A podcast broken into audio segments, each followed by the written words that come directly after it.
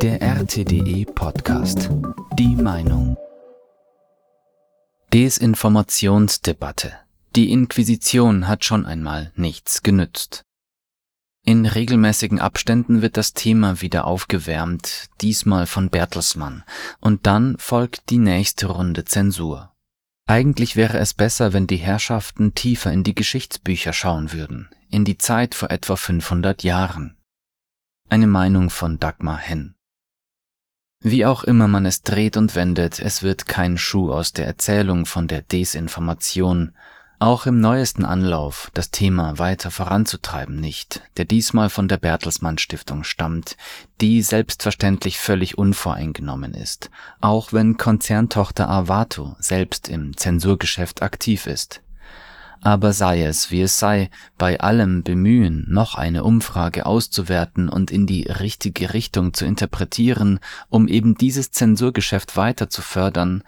hinter all den Lücken und verzerrenden Wahrnehmungen steckt auch ein völliges Missverständnis dessen, was sich im Grunde gerade ereignet, und dass die Reaktionen seitens der westlichen Staaten massive Assoziationen zur Inquisition wecken, ist kein Zufall, sondern beruht auf einer objektiven Ähnlichkeit.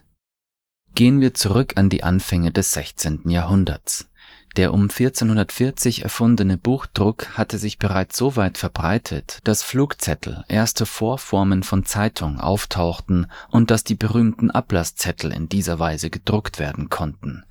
die Verbreitung der Lesefähigkeit hatte seit der Gründung der ersten Universitäten im 13. Jahrhundert einen gewaltigen Aufschwung genommen, auch wenn der Bedarf etwa an Sammlungen des Kirchenrechts im Umfeld dieser Universitäten noch durch handschriftliche, mit unzähligen Abkürzungen versehene Bücher gedeckt wurde, die auf Diktat geradezu in Schreibmanufakturen gefertigt wurden die Auseinandersetzung um den Ablass, die damals von Martin Luther losgetreten wurde, traf auf eine Situation, in der die Zugänglichkeit von Information gerade einen gewaltigen Umbruch erlebte. Noch waren Bücher ziemlich teuer, das weit billigere Papier begann erst, das Pergament abzulösen, und ein Massenmarkt für Bücher entstand erst nach der Erfindung des Rotationsdrucks um 1830 aber die Veränderung war groß genug, dass sich zumindest ganze Gruppen die Lektüre eines Buches teilen konnten. Lange vor Luther hatten schon andere die Bibel in ihre Landessprachen übersetzt, aber es war erst das Zusammentreffen mit dem Buchdruck, das eine wirklich explosive Wirkung entfaltete Plötzlich war das Monopol der Kirche auf die Wahrheit gefallen. Der zentrale Text, aus dem alles abgeleitet wurde, auch das damals viel gegenwärtigere Kirchenrecht, konnte noch nicht ganz von jedermann, aber doch von vielen selbst überprüft, selbst interpretiert werden weil sich die Gesellschaft in diesem Moment auch in vielen anderen Aspekten im Umbruch befand, wurde diese abstrakte Auseinandersetzung wie zu einem Brennglas, das alles sammelte, was irgendwie dabei war, sich zu ändern, und die Frage der Deutungshoheit der Bibeltexte, die Frage um den Besitz der Wahrheit wurde zur Gestalt, in der sich all diese Konflikte bündelten im katholischen Bereich, der erst dann zum katholischen wurde, als sich das Schisma stabilisiert hatte, sorgte das erst einmal für eine Erhöhung des ideologischen Drucks nicht nur im Sinne der Inquisition, die aktiv wurde, auch im Sinne einer Formierung der eigenen Seite. Reformation und Gegenreformation gaben dem Bildungswesen einen gewaltigen Schub, vor allem in dem einen Land, in dem beide über lange Zeit hinweg aufeinander trafen, ohne von massiven Grenzen getrennt zu sein. Es ist vielleicht vielen gar nicht so sehr bewusst, wie sehr das Internet die Zugänglichkeit von Information verändert hat. Klar, man nimmt auf der einen Seite wahr, dass die leichte Verfügbarkeit auch einer Oberflächlichkeit Vorschub leistet, weil die eigene Denkarbeit so leicht durch das Abfischen fremder Gedanken ersetzt werden kann. Aber auf der anderen Seite sind auch Prozesse im Umgang mit Informationen sichtbar geworden, die früher im Verborgenen stattfanden und es sind unzählige Grenzen gefallen als ich 1989 aus Brasilien zurückkam, lag dieses Land unendlich weit entfernt. Telefonate dorthin waren kaum bezahlbar, und selbst dortige Zeitungen waren nicht zu haben. Schon einen Überblick zu erhalten, was in der deutschen Presse über Brasilien berichtet wurde, kostete im Monat mindestens 150 D-Mark, weit außerhalb des Rahmens, was Privatpersonen damals für Medien ausgaben. Was in der deutschen Presse berichtet wurde, konnte man nur glauben oder nicht. Das ist inzwischen ganz anders. Wenn man wissen will, was in Brasilien geschieht, wandert man ein wenig herum auf den Portalen einiger Zeitungen und Nachrichtensender und dann vielleicht noch auf der einen oder anderen Website, die eine andere Perspektive bietet, aber im Grunde ist all das für ein Fingerschnipsen verfügbar. Genauso ist es mit den Rohformen von Information, die vielen Medienberichten zugrunde liegen, Studien, Presseerklärungen, Interviews Seit es die vielen Videos auf YouTube und TikTok gibt, ist sogar vieles von dem, was einmal Rohmaterial für Nachrichtensendungen war, direkt und unmittelbar zugänglich. Natürlich, mittlerweile kann man auch vieles fälschen, was früher unvorstellbar war. Ton- und Bildaufzeichnungen können, müssen aber nicht die Wahrheit wiedergeben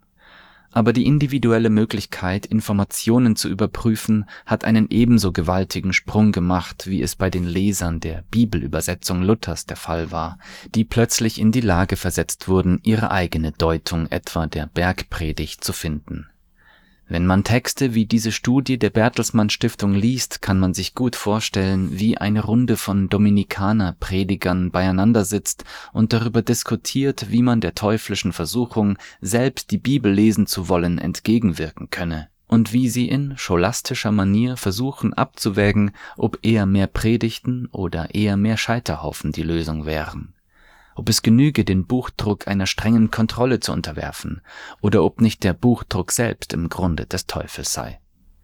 Wie in jener Runde von Dominikaner-Predigern, die übrigens nach den Standards ihrer Zeit überaus gelehrige Leute waren, geschieht auch bei all den Stiftungen, die sich über das Problem der Desinformation auslassen, eines mit Sicherheit nicht, dass sie daran zweifeln, im Besitz der allein selig machenden Wahrheit zu sein aber sie haben die Kontrolle über die Mechanismen verloren, die aus ihrer persönlichen Wahrheit oder der ihrer Organisation eine allgemeingültige machen. Mit der Behauptung, Desinformation wolle die Gesellschaft spalten, haben sie übrigens gleichzeitig Recht und Unrecht, auch wenn schon die Annahme eines Willens den Anteil der Prozess ist übergeht die Ereignisse des 16. Jahrhunderts führten tatsächlich zu einer Spaltung, und was damals losgetreten wurde, endete erst mit dem Westfälischen Frieden 150 Jahre später, nach 30 Jahren Krieg. Ja, Auseinandersetzungen um die Wahrheit können Gesellschaften nicht nur spalten, sie können sie geradezu zerfetzen, sobald es eine gesellschaftliche Krise gibt, die sich in ihnen ausdrücken kann aber hätte sich diese Dynamik entwickeln können, wenn nicht alle Mittel in Stellung gebracht worden wären, um die eigene Position zu halten. Erstaunlich an der Auseinandersetzung um Luther ist nicht die Frage der Kontrolle über die Wahrheit, erstaunlich daran ist eher, dass sowohl davor als auch danach seitens der Kirche die meisten derartigen Konflikte durch Einverleibung geklärt wurden. Bei Franz von Assisi zum Beispiel, dessen theologische Sicht im Grunde eine ebenso große Sprengkraft besaß. Nicht allzu viel später auch bei Ignazio de Loyola, dem Gründer der Jesuiten, der wie Franz um ein Haar als Ketzer verbrannt, dann aber umarmt wurde. Dass das mit Luther nicht funktionierte, hatte mehr mit der sozialen Auseinandersetzung zu tun, die mit hineinspielte und die 1525 im Bauernkrieg gipfelte wobei übrigens jener Teil, der in der heutigen Lage ernsthaft als Desinformation gelten kann, damals auch präsent war.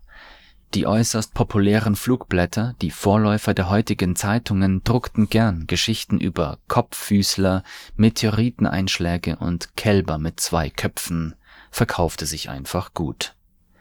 das Umfeld der heutigen Inquisitoren ist ebenso im Umbruch, nur dass der Maßstab deutlich größer ist. Sie wollen jetzt ihre Wahrheit im Westen kontrollieren, was aber gleichzeitig bedeutet, dass sie nicht nur die Veränderungen in der Welt drumherum verleugnen müssen, sie müssen auch nach Kräften übersehen, dass der Auslöser der Auseinandersetzung ein technischer ist Die Lösung, die nach all den blutigen Kriegen gefunden wurde, bestand letztlich darin, nicht mehr Bücher zu verbieten, sondern mehr zu lesen, so wie eine wirkliche Bekämpfung der Wirkung von Medienlügen darin besteht, die Regeln im Umgang mit Informationen zu vermitteln und nicht Faktenchecker zu etablieren, die eben nichts anderes als eine aktuelle Version unserer Dominikaner Patres sind der zivilisatorische Schritt, der aus der Blutspur dieses Ringens um die Wahrheit entsprang, lautet eben nicht meine Wahrheit ist wahrer als deine, sondern ich bin überzeugt, dass meine Wahrheit stimmt, aber ich kann mich auch irren. Es ist die zweite Hälfte dieses Satzes, die in den letzten Jahren vollkommen verloren gegangen ist, vor allem im Wertewesten. Das war der RTDE Podcast.